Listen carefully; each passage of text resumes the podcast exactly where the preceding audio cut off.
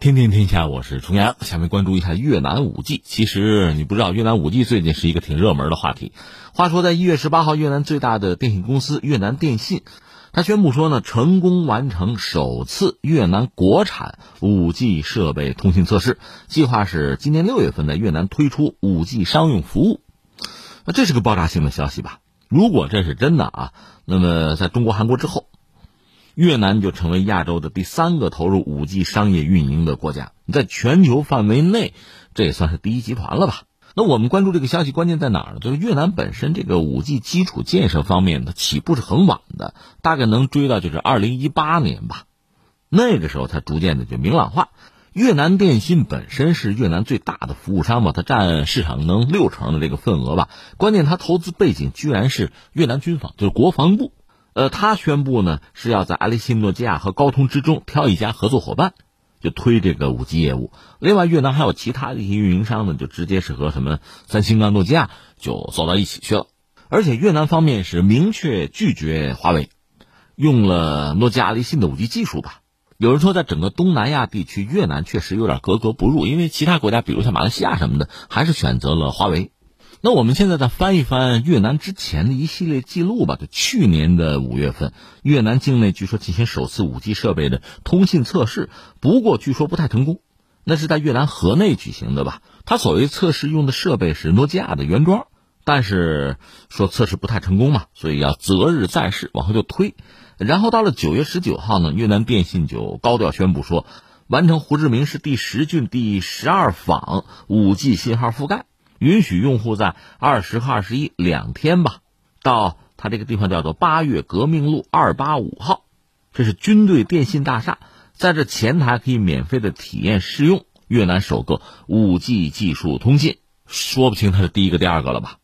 当时他们官方就说呢，这是实现让越南成为世界上首个，你看韩国说自己首个，越南也说自己是首个五 G 商业化应用国家之一的战略目标。越南要在五 G 领域和世界同行啊！有圈里人就说呢，胡志明市用的是爱立信原装的设备，还是爱立信的，呃，当然比那个河内的要好，但是呢也有问题。在这之后呢，胡志明市就陆续建了十个五 G 的基站，所以人们就说，如果越南真的在六月份要推出五 G 商用服务的话，那这个效率太高了。有人说这就叫放卫星啊！这个事情，一方面我们要说呢，就是越南官方很高调。呃，在十八号，越南信息通信部的部长叫阮文雄，还有科技部的部长朱恩古，作为官员，他们直接参与了这个测试。那这个事显得就比较权威吧，就高调嘛。那另一方面，确实让人有点晕啊。第一个呢，咱们什么也不说，不说什么市场啊、服务啊、专利，什么都不说啊，说最核心的这个圈其实还是一个基本的你的工业水平吧。特别是半导体工业，中国这么多年努力，你说现在我们做到世界一流了没有？绝不敢这么说。那么越南是一个什么状况？我们查一下它这个半导体工业的水平吧。一方面，我们承认它倒是有一些工厂，就是日韩的工厂是有的，能不能生产出一些东西呢？可能一些什么放大器一类的硬件是可以做的，或者是一部分芯片，但是应该说不可能在五 G 的基带芯片啊、天线啊、就射频系统，就在这个领域有什么太大的建树。因为他顶多是给人家做一做代工，既然是代工，就不可能是很完整的、很系统的一套啊。那我又查了查，就越南电信，他大概雇了，可能涉及到几百人工程师啊，砸的钱可能是几百万美元，也就是这个规模。这个确实让人觉得就有点晕，因为华为在这个领域，就说到五 G 这个领域，它布局是很早的，算起来得将近二十年吧。而且投入就耗费的恐怕数以十亿计的美元啊，巨额的投入，才有了自己的五 G 的网络技术吧。如果说越南用半年的时间就把这个事情做成，数百万美元就把这个东西搞出来了，确实让人觉得不可思议。这是一个啊。那第二个还有一个圈是什么呢？我觉得涉及到一个专利的问题，因为涉及到五 G 的专利，就是你没法回避的专利里面，中国的企业已经达了三分之一。而且在全球范围内，我们看到实际上还是几家有实力的大公司。不管你喜不喜欢，他们等于说瓜分，所有技术路径基本上啊都已经很明确。有人讲效益最高的 IP 壁垒已经建成，整机市场也逐渐的打开，消费电子市场的潜力和成本优势也很清晰，就完整的产业链形成了。越南根本就没有位置，因为这毕竟是市场。说到市场，我难免要多扯两句。我这么说，这么打比方也不合适。比如说，我搞一个火箭的研发，这个从某种意义上讲叫容易，为什么呢？反正你也买不着，自己搞嘛，自己发射自己的卫星嘛。中国尤其这样。但你说我搞一个家用轿车，这个难度其实就非常大。不是说这四个轮子、俩沙发、一个铁壳子，这个东西比火箭就复杂，不是这个意思。而是你这个东西做出来要卖的。要让整个市场、全球市场要认同、要买、要挣大家的钱，这个难度其实是很大的。为什么华为目前大家就关注它那么艰难哈？而且这个愈挫愈奋啊，他搞出这个东西来是争取让整个世界用的，而比如说美国，美国自己就不用，他也不希望自己的盟友用，甚至不希望整个世界用。实际上，他很多盟友，比如像什么澳大利亚，甚至英国呀，他都要给压力。只不过有些盟友呢，现在比较现实，比如英国，像他们那个首相，就约翰逊就问嘛，说：“哎，不用华为，你给我一个替代品啊，有吗？”这是比较务实的态度啊。那越南显然也受到了美国人的压力，也许正是在这个压力之下，他既不想得罪美国，也不想依赖中国，那我就自己搞吧。问题搞这个东西，我想它是有台阶的，最基础、最基本的台阶呢，还是你自己有没有相关的技术，能不能？由产业链完成对它的制造，就你自己能不能把这个东西做出来？做出来之后，下一步是什么呢？让更多的人来用，让世界市场认同你、使用你，就购买你，你能够盈利。如果没有这第二步、第二级台阶，你做出来那有什么意义呢？那只是往里砸钱了吗？如果你不能赚钱，不能持续的赚钱，你这个行当最终还是要走下坡路，要衰落的。那谁能赢呢？能够在世界市场上大行其道、挣到钱的就赢了，这是个零和博弈啊，此消彼长啊。为什么这个领域有一些巨头啊，它有自己的优势，既有研发的技术的优势，又有市场的优势呢？它形成一个良性的循环，它制定标准，它呢推主流的产品，它在市场上有相当的份额，它挣到了钱，这个钱投入到下一代的研发。你比如华为，华为现在五 G 在铺，在全世界争市场，但同时六 G 的研发早已经开始了。当然，按任正非的说法，可能得十年吧。那我们要说这个路数，恐怕是这个世界上主流的。就相关企业、电信企业的路数吧，所以最后我们总结一下，就说越南这个五 G 的大突破，说放卫星啊，呃，这个一个呢，我对它的技术本身还是持一个怀疑的态度。我们现在不敢断定，我也没有见这个东西，我不好说它就是国外技术，比如诺基亚之类的哈，外边套个壳子哈，爱立信，我不好这么说。但是以它自身的这个半导体工业这个产业链，它恐怕没有这个能力。这是一个啊，这个门槛过了之后，下面确实是什么呢？是在全球范围内争取更多的用户，就是占这个全球市场的份额呀。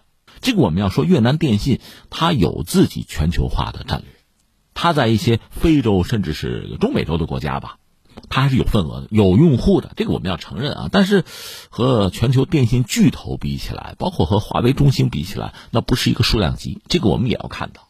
另外，我始终想不清楚，比如像这个专利的问题啊。像这个核心的这个壁垒的问题，它怎么绕过去或者怎么突破？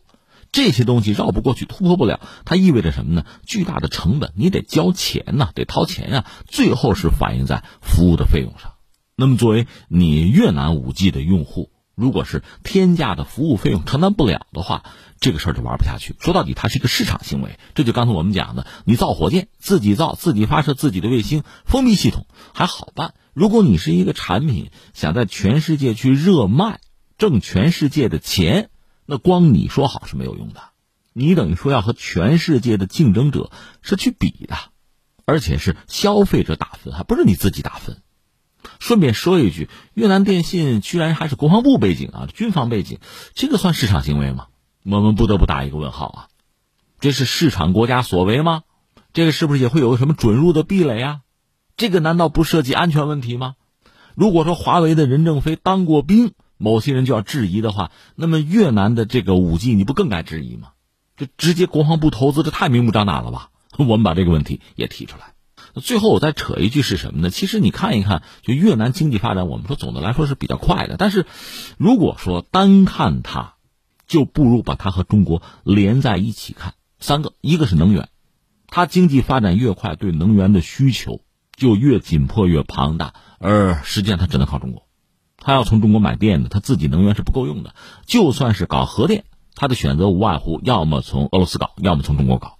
而大家知道，俄罗斯能向他提供的核技术是有限的，甚至还包括切尔诺贝利阴影，所以中国是绕不过去的。这实际上是一种连接哈。另外，就是越南经济发展确实很快，但是你要考察它的经济啊，这个项目结构啊，你会发现和中国还是联系很紧密。甚至有学者用了个什么词儿啊，用的叫溢出，就是中国吧，那个杯子这满了之后，水往外溢叫溢出，它还不是转移。那换句话说，越南已经非常深的啊，和中国的这个产业链它是捆绑在一起的，它是成为你的产业链里边的一部分。它的定位，它的地位就是如此。说的再明白一点，中国东南沿海的制造业体系，越南是加入进来的，或者说它是依赖的，它是摆脱不了的。甚至有越南的学者讲，越南也谈不上有什么，或者说不需要有产业政策。说到底一句话，它离中国太近了。有人举过一个例子啊，就是越南当地的这个家具厂，家具厂比较多，当然也有一些是中国商人过去的啊。这个家具本身啊。上百道的工序，越南做的是就相对就结尾的那几道，比如说拼装，在那之前，从这个原材料就采购吧，得从中国进口。皮革就沙发的皮革，百分之九十是来自江苏的，那这个板材呢是山东百分之九十，海绵呢是来自广东百分之八十，它这么一个状况。当然，沙发本身谈不上什么高技术啊，这个完全可以学可以抄。关键是什么呀？就说原材料的成本。中国给你提供的这个成本足够低，你有利润可图，道理就这么简单。最后第三，我觉得我们可以再拓展一下，从历史上看啊，传统历史上就在封建时代，很漫长的封建时代，因为中原文明比较发达、比较先进嘛，这样中国本身和周边一些国家也好、地区也好，它有一个宗藩关系，就朝贡体制吧，这是当年曾经那个时代。后来到了这个大航海时代。到了工业革命，到了西方用大炮打开中国的大门，那原来那个宗藩关系逐渐的就破碎掉了。之后呢，就是近现代国家的观念在这个世界上大行其道。中国和周边国家的关系呢，那就是国与国的关系嘛。你看我们中国现在，我们动辄就要讲什么呢？国家不分大小，我们相互尊重啊，彼此平等，五项基本原则嘛。我们讲的是这个东西。在这个基础之上，那你还是要考虑经济因素，考虑到中国发展确实很快。它是一个大国，我们动辄就讲地大物博，人口众多嘛。那你的资源、你的劳动力、你的市场，这确实是无与伦比的呀。所以在国与国的平等啊、尊重这样一个基础、这样一个平台之上，咱们就说商业，就说经济，就说贸易。那中国对周边国家还是有辐射带动作用啊。这样一个庞大的产业链，你还是要在其中找到位置啊。越南不会例外的。但由于各种因素吧，包括一些域外的势力的影响吧。越南的这个对华政策也好，就它的外交政策也好，它是有摇摆的，他似乎也想寻找更适宜的定位啊，谋求更多的利益。但是经济这个东西，基础的东西是没有办法回避，是不会撒谎的。这是任何人想搅和，搅和不成；想忽悠，忽悠不成的。